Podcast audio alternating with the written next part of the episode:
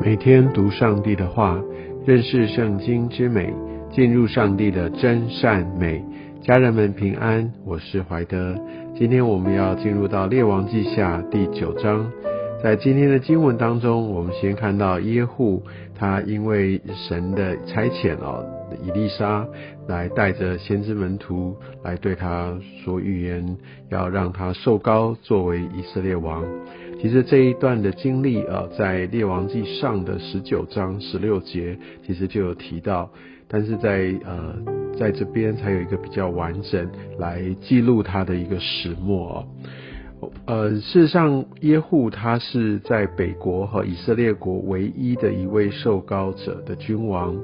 那每一个都是好像叛变而来，都是用自己的心意做到王的位分。当然，呃，也大部分都有先知来预言，但是真正领受到这个高油的只有耶户哦。也许是象征着上帝来兴起耶户来做一个很重大的一个宗教改革，他是神亲自所差遣而来的一个君王哦。我想是一个特别有意义。而在耶户跟他的呃这个子孙哦，总共在北国呃以色列总共在位了八十九年。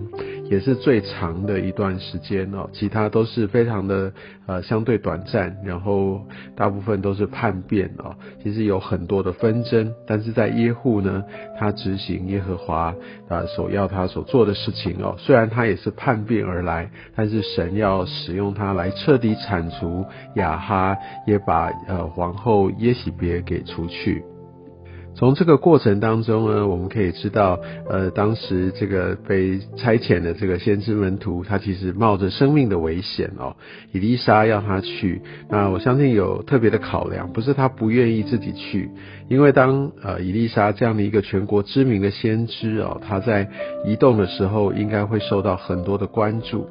而这件事情是要来秘密设立的，所以呢，就透过这个先知门徒好来代替伊丽莎。那另外来说，你可以看到在第三节，呃，伊丽莎就告诉他，好，就说完了就要开门逃跑，不要迟延，好，所以所以显然这是有相当高的一个风险，甚至是冒着生命危险去的。但是我们却看到这个少年先知哦，他就直接就去了，所以他就照着这个伊丽莎所吩咐的，然后把这样的一个信息来告诉了耶户。也许我们在读这段经文的时候，会觉得哇，这上帝的计划好残忍哦。但我们必须明白哦，上帝告诉亚哈这件事情，其实为了也是要警告他，给他机会回转，但是他始终都不愿意回头。其实上帝就是容让，然后来等候，然后给予机会。但是当人呃都不断的拒绝，所以最后那个时间来到。而且呢，在这边我们可以看到第七节，好，这边说的是要伸我仆人众先知和耶和华一切仆人流血的冤。在这个时候，神来替这些来为他摆上生命、为他流血的这一切的仆人来伸冤。我们不自己伸冤。我们把这样的一个权柄交在上帝的手中，上帝必定来为我们的冤屈来伸冤。而当这个一切事情啊，等到上帝他亲自出手的时候，哇，那个是非常猛烈的，我们必须呃引以为戒。那另外来说，我们可以看到耶户出来呢，呃，他就跟这些的人啊，来有这样一个对谈。他也试探他们，或者他也不太确定是不是这些的其他的将领们也知道这件事情。他说：“你们认得那人，也知道他说什么。”那他们就矢口否认。后来当他们知道了这个耶户所经历的，他们就拥戴了约户。所以在呃外观来看哦，这真的就是一场军事的政变。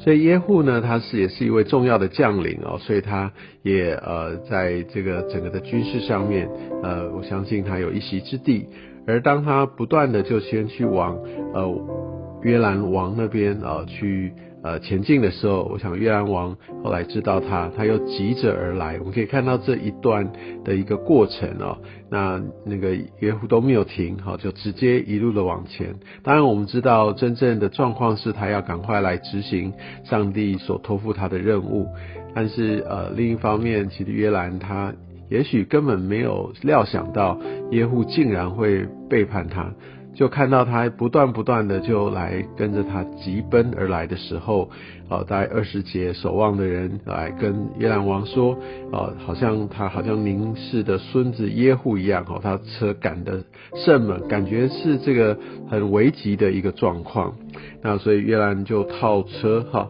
叫给人给他套车，然后他就刚好因为犹大王亚哈谢去看他，他们就一起来去迎接耶户，就刚好在那个拿伯的田那里去来遇见他。我想这也就是当时亚哈王来侵吞的拿伯呃的一个葡萄园的一个地方。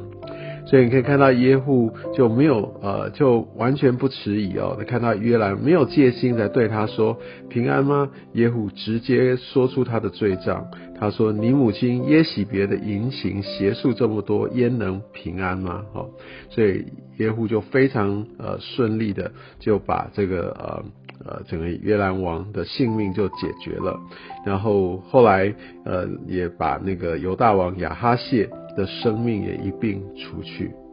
所以在这个地点呢，刚好呃，也就是在那个呃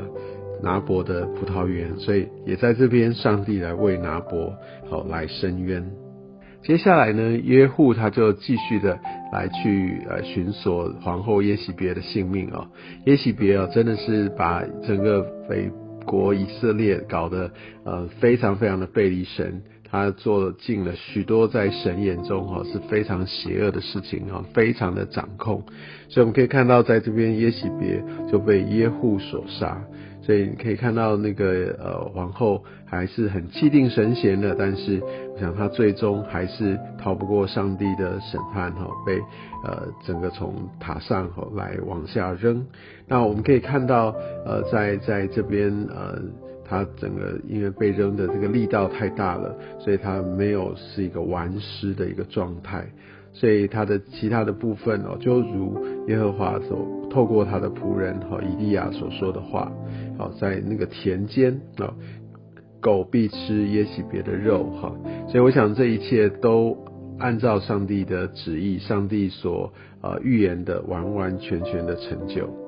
而在三十一节哈这边，嗯，也许别特别还很讽刺的来对耶户说：“杀主人的心力啊，平安吗？”哈，心力，我想在之前也读到啊，他就是一个背叛者。那他在位的时间非常的短哦，因为他一心就是只是为着自己得着权力。但是我们相信从后面的经文啊，我们也可以知道，呃，耶户不太一样哦，耶户他就执行上帝给他的这样的一个旨意。那他也为上帝做了蛮多事情，包含做了一个很重大的宗教改革哈，把呃巴利都除掉。我想这个在之后的经文我们会呃细细的来读。所以我想，在这个很多的这个纷争啊，这样的一个呃残暴掳掠当中哦，我们真的看到，呃，也许神呃在这个时候他的心也是蛮沉痛的。当然，上帝的计划还是会呃要推动，但是若不是因为人的罪，若不是因为这些君王的悖逆啊，